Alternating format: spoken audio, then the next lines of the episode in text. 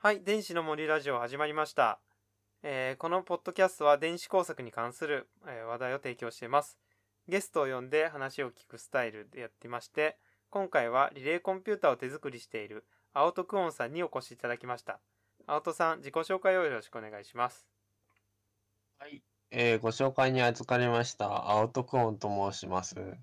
えー普段はリレーコンピューター作ったり、リレーコンピューター作ったり、たまには動画編集とか、技術系の同人誌を書いております。えー名前だけでも、えー覚えて帰っていってくれたら嬉しいです。はい、すごいさっぱりした自己紹介だったんですけど、いいですかね。はいじゃあ本題に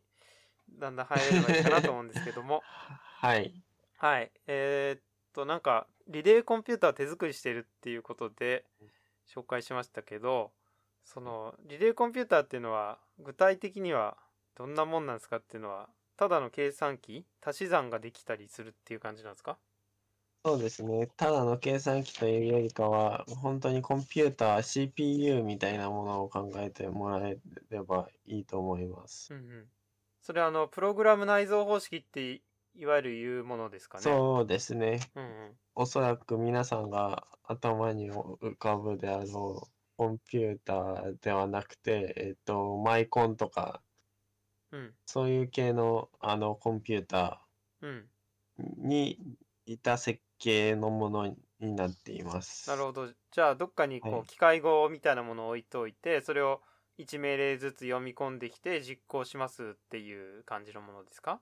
そうですね。その通りです。なるほど。それは、い今のところはどんな感じの進捗というか、出来上がり具合というか。今のところはですね、うん ALU がやっと2年かけて完成したっていう、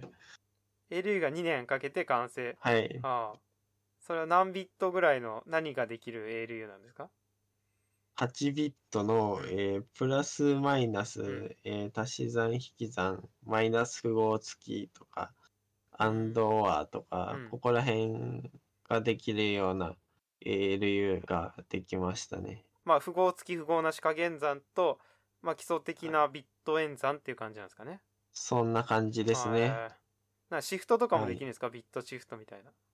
や、実はこの ALU でビットシフトをうしん。してなくて、うんえー出力レジスタというまた妙なものを作りまして、うんそこでシフトをさせようとしています。 ALU の先に、じゃあ、なんかまたロジックがあって、そこで、レジスタに保存するときに、シフトして保存するか、シフトせずに保存するかが選択できますみたいな、そういう感じなんですかそうです、そうです、そうです、そううんうんうでんす。そんな感じです、そうです。じゃあまあ、それを工夫して使うと、こう、足し算をしながら2倍にするみたいな処理が一発でかけたりするんですかね。一発でかけたりしますね。面白いですね。あれなんですよ。んレジスタがレジスタといっても D ラッチなので、うん自分を自分自身に書き込んじゃううと、ん。おかしなことになっちゃうんですよね。はあはあなので、えー自分自身に書き込む前に保存しておくためのところが場所が必要で、それがし、えーとわ私の設計では出出力レジスタって呼ばれてる。そのちょっとそう D ラなッんでチすにあんまり詳しくないんですけど、D フリップフロップとは違うもんなんですか、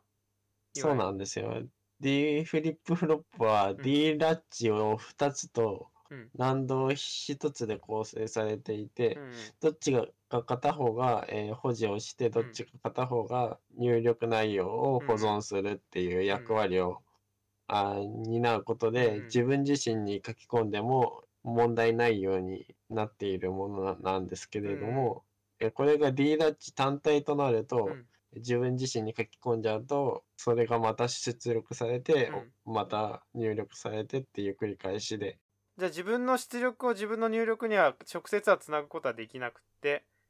何かそうですね他の回路の出力を入力するということになる。そうですか。それを2個つなげると D フリップフロップにできる。そうなんです。うんなるほそどうなんねで。すまあ、じゃあ青戸さんのリレーコンピューターではもより基礎的な D ラッチという部品をレジスターとして、まあ、基礎部品として使うことで、回路規模を削減しつつ設計しているという感じなんですね。そうですね、うんうんリレー個数を削減しつつ作2分のって1になるわけってですもんね。単純に。そうですよ、うんはいなるほそどうなねん。ですへえ。そのリレーで作られてるということなんですけど、リレー、はいまあ、例えば加算機っていうのを作ろうと思った時に、うんあの論理回路だと XOR は2個と AND かなで作りますよね。そうですねそのリレーの場合っていうのは同じような作り方なんですか？はい、うん同じような作り方です全く同じような作り方を私はしていますあ、そうなんだ。リじゃあリレーも普通のロジックのその AND OR みたいな風なリレーのゲートを作ってそれを組み合わせるという感じなんですか？はいそうですその通りですというのも、リレーって結構ラダーズで書かれることが多いんですけれどもうん、なんかラダーズっていうのは聞いたことありますけど中身を知らないんですよね。そうなんですよね。うんラザーズで書くと、例えば、アンドだと、2つを直列に並べるとか、オアだと、2つを並列に並べるうん。とか、2つ必要なんですよね。なんですけれども、実際には、アンドもオアもう、ん両方ひリレー1個でできるんですよ。そうなんですか。アンドってはい思うと、まあ二入力一出力のアンドだとするとリレーを直列につないで両方とも導通してる時に全体として導通すればアンドになるねみたいなことかなと思ってたんですけどそうじゃないですか、そうじゃないんですよ。それを1個に短縮できるんですよ。えー、それはどうやるんですかちょっと説明でき ますあ、口頭じゃ結構難しいな。えっと、頑張ってコイルの方うんに片方の入力を A としましょう。もう片方の入力を B としましょう。あコイルの2端子を A と B とするあ、いや、アンドのです。アンドのはいはいはいその時に A の入力の方をコイルに、えっと、つなげます。はいで、そのコイルの先はグラン、もちろんグラウンドにつないで、はいじゃあ1を出出力するとコイルに電気が流れるということですね流れてスイッチが動くとうん。うんうんで、えスイッチが動いた先をうんもう一つの入力の B としします。なるほどねそうすると、うんスイッチが動いた時だけうん B の出力が、あのそのリレーの出力にうんつながるっていなうるほ回路どを組めなんかあの3ステートゲートみたいな感じですねあそんな感じですそんな感じですまさに。 A はいがそのゲート制御になっていて A が1の時だけゲートを開きますみたいはい、な、あーそんな感じですそんな感じです。なるほどじゃああの A がフォルスの時はそのはファいインピーダンスが出力されてると思ったらいいんですか、いやえっ、とそれはちゃんとグラウンドにつなげてあります。そうかそうか、はい A がコイルがオフの時は、えっとスイッチが反対側になってるからそれをグラウンドにただ落としておけばいいんだなるほどね、はいそうですあーね。確かに1リレーでできますねそう、1リレーでできるんですよ、うんこれが。終わってのあっちゃちなみにオアの方はですね、また A をリレーのコイルにつなぎますと。うんうんで、今度はスイッチがうん動いてない時の方を、うんに B の入力を入れます。うんで、でスイッチが動いた先の方に 12V 電源電圧をせ接続しますと。はいはいはいそうすると、A が動いても 12V うん電源電圧が出ますし、うん A がう動かなくても B が 12V 電源電圧出ていたら A 出力に 12V 電源電圧が出るっていなるうほど仕組みになるという、確かに頭いい、はい、ああ本当だそういう感じで実は1個でできるんですよ。素晴らしいはいじ、ゃあもう本当に確かにデジタルの論理 IC と同じような組み方ができそうですね、それでやればうんうん、なので全加算機ははい7個で構成されています。素晴らしいじゃあデジタル IC 論理 IC あの 74HC04 みたはいいな、、難度ああいうので組む場合と違いがあるとすればうどういう違いが、まあ、もちろんコイルを動かすために電流をいたくさん使うとか12ボルトで駆動しなきゃいけないとかあると思いますけど、そうですね。うんあとは逆起電力がちょっとうん怖いっていうのがあ,、ありますね。うんうんやっぱりコイルがずっと並列につないでるので、はい逆起電力がすごいんですよね。なのでそうかはい一応テストするときは、ええあのダイオードをつないでますけど、はいダイオードなしでいやりたいんですよね。完成したときは。なんでですかダイオードは使えばいいじゃないですか。いやいやいやいやいやいやいやいややっぱりリレー縛りをしている上ではやっぱりダイオードは敵ということで別にリレーを動かすためにひ必要最低限な周辺部品は別にリレーの一部だと考えていいんじゃないですか難度だけでロジックを組んでるとこにダイオードをロジック回路の一部として入れるのはなんか反則な気はしますけれども別にロジックの部分には影響ないじゃないですかリレーのいやいやいやいやいやあのあれですよ、うん電源から私は作ろうとししているので、はいん電源から作ろうとしているのでえ電源も半導体なしで作りたいなっていう気持ちがちょあっるとのそでれはそれはちょっと夢を見すぎではちょっと いやまあ夢なんですけどねそれはそれはどうなんですかね真空管でこうあ真空管でねそうですねあのにうん二極管とかでこうどうにかなればいいなとうんなるほど設計しようとしていますまあでもそのリレーしかない回路だったらいくら逆起電力があっても壊れないのかもしれないよねそうですねそうなんですようん安定化電源だと一番最終部のキャパシターにうん大きな負担がかかるんですけど、うん別に安定化電源でもなければ、うんそこにキャパシタもないので、うん負荷のかかりようがないんですよねなる逆ほど起電力もこだ怖くないみたいなあ車の電源みたいな感じでバリバリノイズが出てても OK みたいなはいはいはい、そんな感じですそんな感じですまあ最終的にはじゃあ鉛蓄電池とかを使えば楽ですね電源はあそうですねそうですね、うん楽ですねなるほど全然話題変わるんですけど、はいこのリレーコンピューターっていうのは、うん作ろうと思ったきっかけは何だったんですか、きっかけでですか、うんえっとまずコンピューターを作ろうと思ったきっかけを話しますとうんまずうんコンピューターもらいました。うんなんか作ろうと思った時にうん言語を学ぶじゃないですか。その C シャープなり。あまずコンピューターをプレゼントしてもらったんですかあ、そうですね。うん中2ぐらいの時うにんうんコンピューターもらいまして、あそうですプログラミング言語を学んで、うんそうしていくうちにだんだんアセンブラというものがあるぞということに気づいてくるんですよね。おおすごいですねで、どうやらアセンブラでピック、電子工作ができるらしいと。うん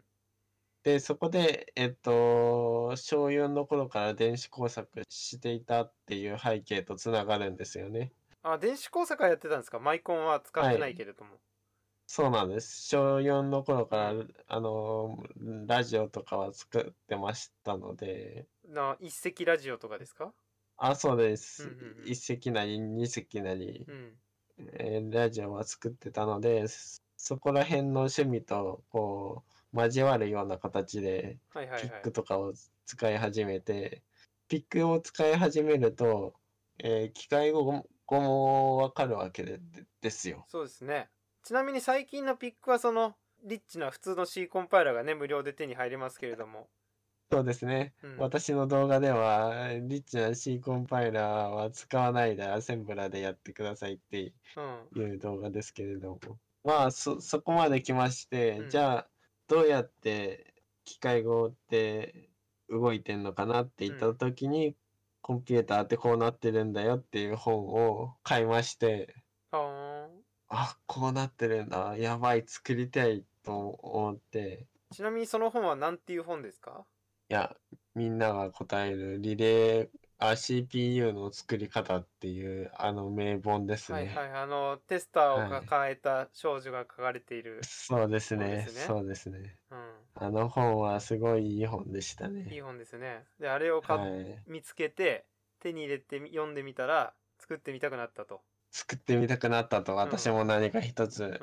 じゃあ、素子を何、何で作ろうか。そこまで来たってデジタル IC ですよ普通はそう、そうですよね。デジタル IC って少なくとも TTL で作ろうってなるんですけれども、なんで作ろうと思ったかっていうのは、えっと、父親からずっとリレーコンピューターのこと は聞かされてたんですよ。なんという父親聞聞かされてたんですか、ずっと。そうなんです。父親が富士通勤めでして、はい。富士通のリレーコンピューターの話をずっと聞いてたのあ、で、そうなんですか。リレーコンピューターというものがあるんだなというものはずっと認識はしていたんですよ、うんうん幼少期の頃から。えなので、せっかくだったらリレーでコンピューター作りたいと。えうん。しかもちょっとネットのサイトを見たら、中華製ならに1個24円で手に入るとうん。いうのを見つけてしまったのええで、そこをポチってええ作り始めることになったわけです。あ、もう、それがじゃあ、何歳ぐらいの時なんですかあ、それはもう大学2年生ぐらいですかね。はははじゃあまあ中学校の時に、まあ、このうんプログラミングというのを知って、アセンブラを知って、まあ、そこから温めてきた CPU への思いってことですかそうですね。うんもう、それが爆発したっていう感じですねうん。うんうんでそこからかれこれ2年と、はい。かれこれ 2, 2年と。うん、社会人にになりましたけれども、夜な夜なちょっとやったりしています。あそうなんですねはい。そうか学生さんだと思ったら社会人さんだったんですねはい、社会人あでそうですす。かもう社会人2年目をやってあます。そうですかへはえいバックエンド側の仕事をしていたんですけれども、はうつ病を発症しまして、あそうですか今は休職状態になってますね。あじゃあ今はその治はい療をしながら、このラジオにもそ出んな感じ演でいすただいているとはい、そんな感じでなごるほどざいます。頑張って治療してくださいあいや頑張っちゃいけないのかいやねうーん、そうですね、そうですね。頑張らないで治療していこうと思いますね。はいい。まあ、このラジオ出演がね、いい方向に傾くといいけれども。いや、いい方向だと思いますよ、絶対。あ、は。そうですか。なるほど、そういうきっかけだったんですね。で、今はいうん ALU ができて、じゃあこれからは、あれですか、これからはレジスタですレね。ジスタ次は。その後ははレいコーダー、そうですね、命令レコーダー。その後はメモリプログラムメモリいやー、プログ、あ、そうですね、プログラムカウンター周り。うん。で、その後が紙カードのロムを読み取る機械ですね。あ、さすがにプログラム本体は紙カードに記録するんですね。そうですうね、ん。紙カードで、あのーこれも機械式ですごいアナログチックなんですけれども、ええクロスバースイッチのようなものを作りまして、え穴の開いてるところだけ同通させるみたいんうなん仕組みを、を作っえて、うん。う紙カードを読ませようとしています。ーん。で、それが直接こう、リレー回路に流し込まれるみたいな。そうですね、はういん。すごい。なんか紙カードのね、読み取りって結構ロマンがあるっていうか、はい、ロマンありますよ。えーじゃあ頑張って作ってください。はい、頑張ります。めっちゃ頑張ります。なんかそのリレーコンピューターの作り方について特徴があるって話を事前に伺ったんですけど、そのはい、プリント基板とかを使ってるんですかそうですね。プリント基板も自作で、えっと、エッチングして作ってます。あの、プリント基板ってエッチングするってことはあの、露光してっていう。いや、録音してもあるんですけえれどえも、えーわ私の場合は、トナー印刷をして、それで基板に転写しうんうんうて、んそれでエッチングをするっていう方式をとっています。紙かプラスチックの用紙にトナーを印そう刷でして、すねパターンを印刷して、はいその何らかの手法で銅箔に転写するんですか、そうですね。うその時に使うのがラミネーターをを使うっていう手法うをんを私は取ってて、ーんえこれが結構うまいこといくんですよねう。んうあの結構アイロンでやるっていうーんうん記事を書いてる方もうんいらっしゃるんですけうんど、アイロンだと圧のかけ方が均一じゃないといけないので、なかなか難しいんですよね。はあじゃあ基本的には熱を加えながら圧をかけるということなんですねそうですね。うーんその点ラミネーターは自動的にこう送っていくので、ラミネーターってあの紙とプラスチックの板をサンドイッチして流し込むとウィーンってくっつけてくれるやつですよそうねです、そうです、そうです、はいそうはいです、それです。それを使って基板を焼いています。なるほど基板みたいなはい分厚い硬いものでも吸い込んでくれるんですねあれえー、ぽいですね。素晴らしい。あ、ここは自己責任なので、真似しようと思っても、私は一切責任を取りませんので。まあ、うんそんなことここだけ言ってもしょうがないです全体的にそうだから、はいそうですね。えー、そうなんだじゃあそのプリント基板さえ別にメーカーに発注することなく自作で作ってその後プリント基板をじゃあリレーをハンダ付けして組み立てていくわけですよね。そうですうんね。で、組み立てていって、え最後は、えーラッピングで配線するっていうラッピング時刻が待ってるわけですね。そのプリント基板なのに配線するっていうのはのどうしてなんですかそれはやっぱりプリント基板の利点としては焼き増しできるっていうのが一番の利点だと思うので、うんこのリレーコンピューターは一点物だと思っているので、その、え、どれだけ焼き増しできるかっていうのでうん考えると、やっぱり基本的な回路だけをプリントしてう、んそれを何枚も焼くと。うんその上で、えー配線上で、えー回路を組んでいく方が一番効率がいいのではないかというところに至って、えーラッピングで配線してます。それなんか具体的なイメージがあんまり湧かないんですけども、まあ、つまりはい汎用的な部分だけをプリント基板のパターンにして差分となる部分を配線するということだと思うんですね。そうですね。どの辺がその共通で使えるようなパターンになってくるんですかそのリレーへの電源とかそういう感じなんですかいや、もう本当にリレーとうんラッピングする用のピンを1対1で結びつけてるだけです。ああ、じゃああの、ロジック IC だったら、中央に電源ラインが通っていて、横に足の分だけパターンが出てるみたいな、そういう感じのイメージなのかな特に、機能としての配線は全くなくて、そうですうね。ーん、はいそうなんだ。電源配線もうラッピングワイヤーでんこうんうやってるって感じです、そうなんです。ね。はい。まあ、ただじゃあ、ラッピングをするためのピンを立てるのが若干楽みたいな。そうですね。なるほど。じゃあ、それだったら複雑なパターンにならないから、パターン切れみたいな事故も起きにくそうですね。そうですねう。ん。結構、あの、ラミネーターでやってると綺麗に転写できるので、パターン切れも少なくて、うん。結構いい感じです。そうなるほどねそのなんでその部分を中国の基盤メーカーに発注ししたりせずに手作りしてるんですかなんかその辺も強いこだわりが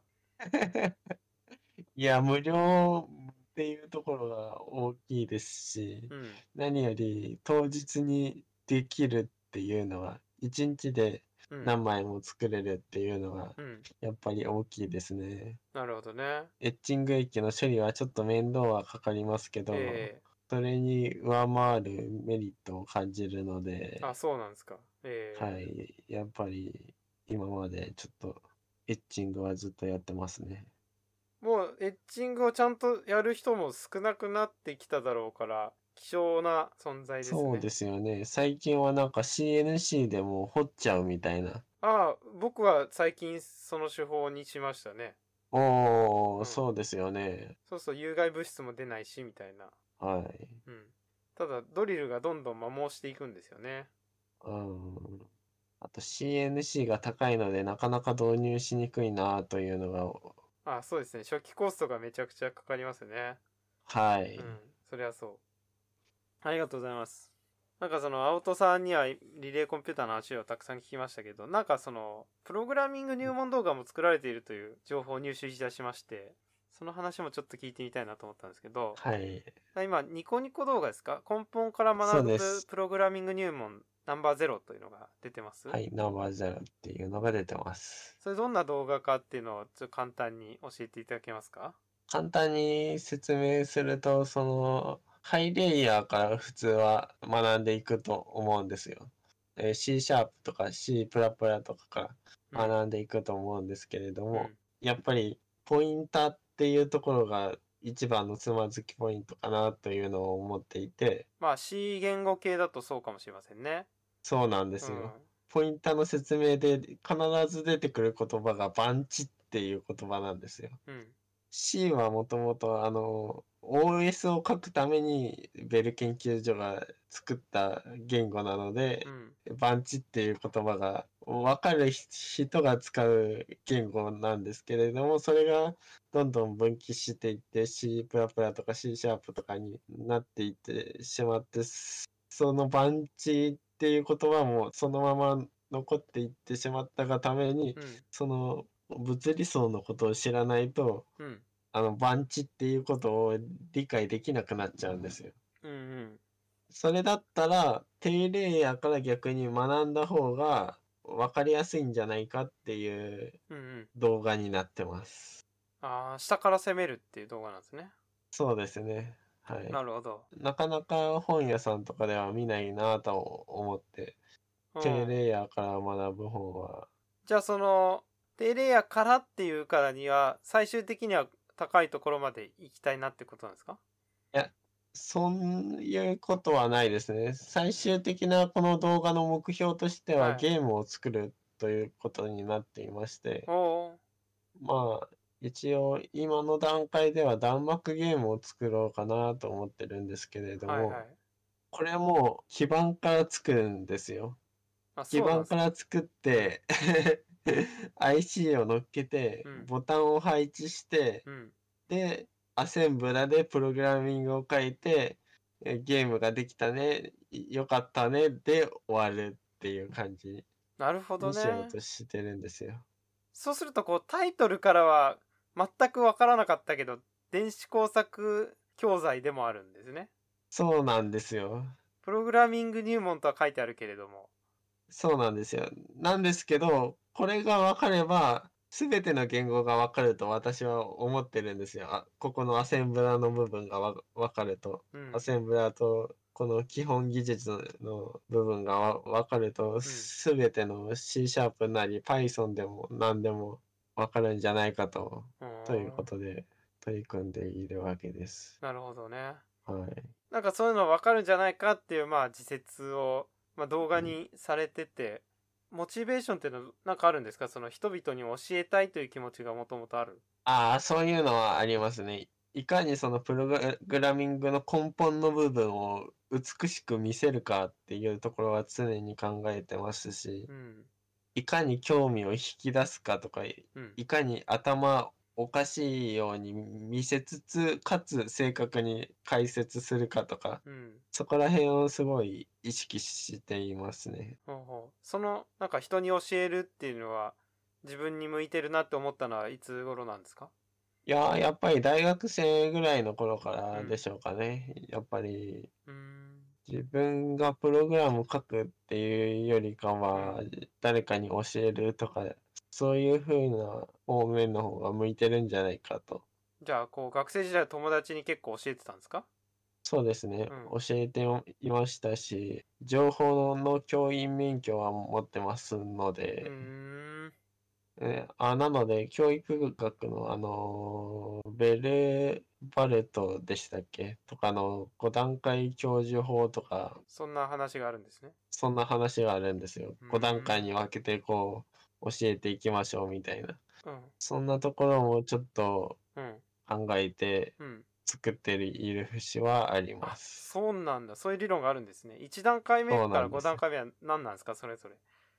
いやー、私も忘れましたよ。大学時代に。ちょっと、ちょっと学んだだけだとだったので。なんかあれですか最初はこう興味を引きましょう次にあ、ちょそっうでとす詳しめね。に言いましょうみたいなそういう感じなんですかそんな感じです。そんな感じですう。ーん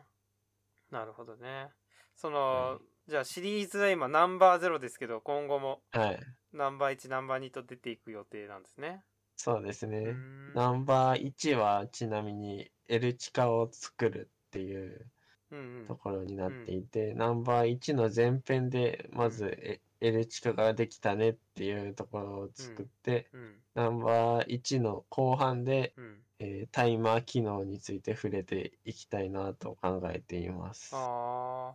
L チカを前編でやるのはそれタイマーなしでやるんですか L チカをそうです。タイマーなしでやるんです。 L チカになるんですかそれはいや、L 地下になります。うーんノップを何回も何回も回すことで、空回りタイマーを作るってことですねそうです。空回りタイマーを作って大体1秒だろうとううんいうところうんまで持っていって、それをコールすることによって、うんえーサブルーチンがうんうまくチカチカさせるようにうん組ませるっていう、じゃあそれを後半ではちゃんとタイマーペリフェラルを使ってそうですね、うんそうなんですよ。なるほどはい。 1の内容はいつ出そうですか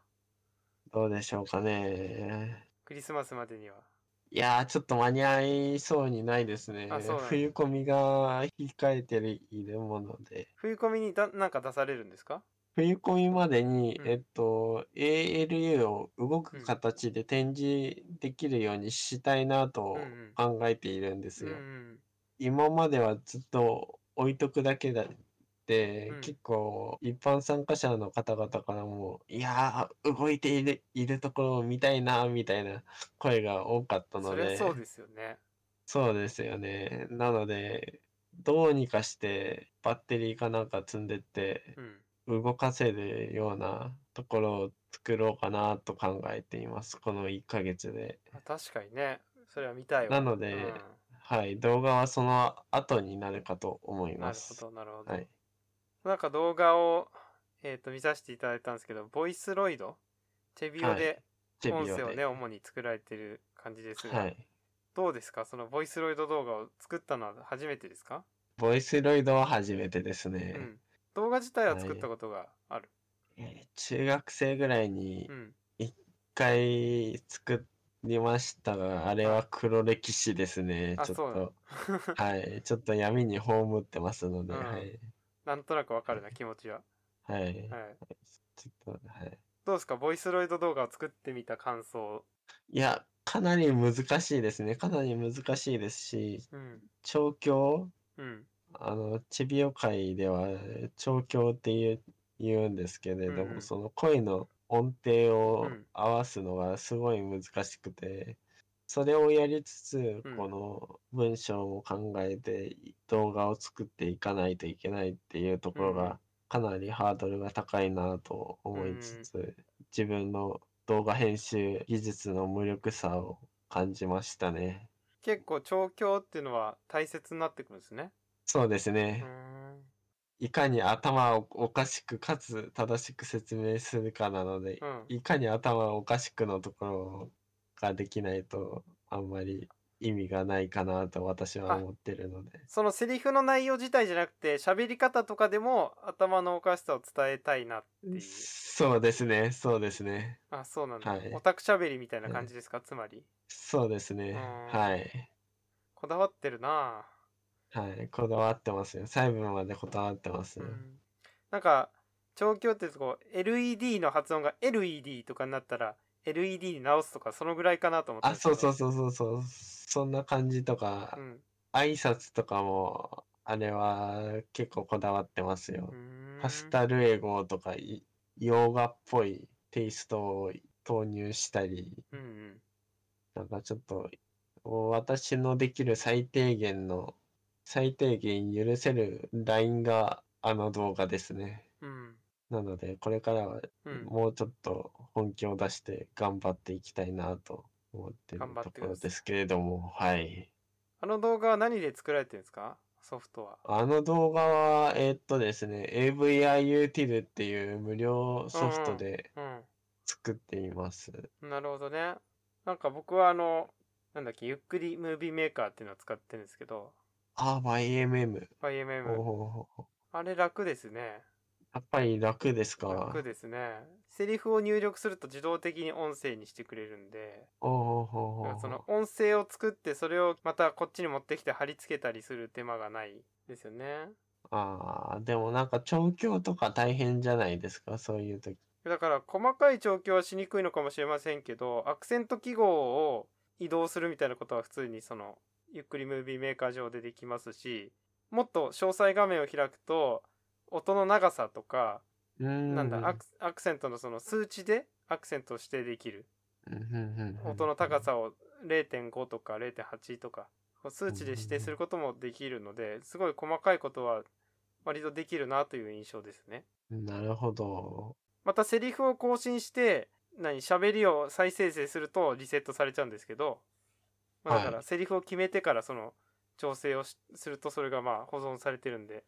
まあ大丈お夫っていうはい。ーおー。なんか AVIU っていうもう有志のアドオンが結構たくさんありまして、えそういうなんか、チビオでうん、えー音声ファイルを作って、音声ファイルを貼り付けると自動的に字幕がつくようなアドオンがうんあったりするので、うんそれ使っているので、そこら辺はちょっと楽できてるかなという感じですね。え一応あるんですね、じゃあ機能としては。そうなんだ。そうですね。えそんな感じです。なんか動画動画の中身を見た時すごい衝撃を受けてあこのお時代にピックのそのしか も古いピックのアセンブラの動画が出るのかと思ってそうなんですよ。使そうなってんるでピすッよ。クがだってそ 16F84 ですよね 84A ですまあ A ね。ですねだからあの、はい。今は現行機種ってのは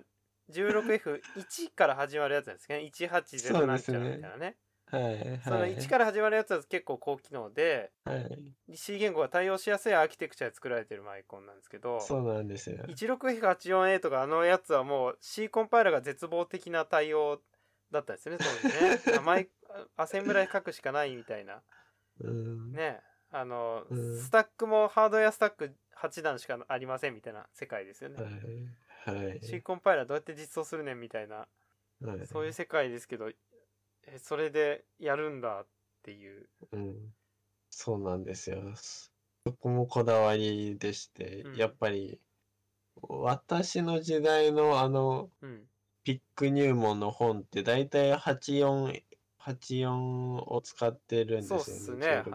16F84 16F8 はまさにいかなる書籍にもまず登場するみたいなでその進化系でそうです877が出るみたいなあ、そうそうそうそうそう、うんそうなんですよ、そうなんですよ。なので、やっぱり原点に立ち返って、は84を解説、最初はしていこうかなとうん思ってますね。なるほどねはい。マイクロチップさん偉いからずっとね売ってくれてるんですよねもう廃盤になってもおかしくないと思うんですけどねそうなんですよ。うん秋月にもちゃんとありますので。でも最近のいあの高性能な機種より高いですよねそうなんですよね。そこがちょっと、ちょっと痛いところ。うん高性能な方が安いっていうのそはうそうそうどういうことかと。普通になんか1チップうん200円以上しませんあれし他のまピすックがします140円とかで買えるのにはい。それでいてねベーシックな本当にベーシックな機能しか積んでないピックだから誰がこれ本当買うねんと思ったらそういうまだ教育書とかにはね載ってるから需要があるんですよね、そうなんですよねう。んなるほど。じゃあ、その原点である 84A を使って、ゲームが作られていくわけですね、今後の流れとしてそはうですね。うんはいゲームはさすがに 84A では作ろうとは思思いませんが、あ、そうなんですか。ゲームを作ろうとしたらはいまた別のピックになってくるんですか、そうですうーね。ん、そうなんだ。グラフィックを使い出すところぐらいで多分変わっていくと思います。うんグラフィックが。はい。ピンとメモリが足りなくなって。そうですね。うん。なるほど。割となんか、聞きたい話題を聞けたかなっていう感じがするんですけど、どうですか言い残したことがありますか特にないです。動画を見てください。は それだ けです。はい。で改めて動画のタイトルを教えてください。根本から学ぶプログラミング入門という名前で、えーニコニコ動画に出しておりますので、よかったら見ていってください。はい、見ていってください。はい。はい。冬コミも出ますので、よろしくお願いします。冬コミの日程と番地名はえー冬コミは土曜日の東 X45B です。土曜日の東 X45B。はい。お待ちしておりますので、あ、ラジオ聞いたよとか言ってくださればめっちゃ嬉しいです。じゃあそんな感じで。そんな感じで。はい。じゃあこれにて電子の森ラジオは終わりです。今回も聞いていただいてありがとうございました。さようなら。さようなら。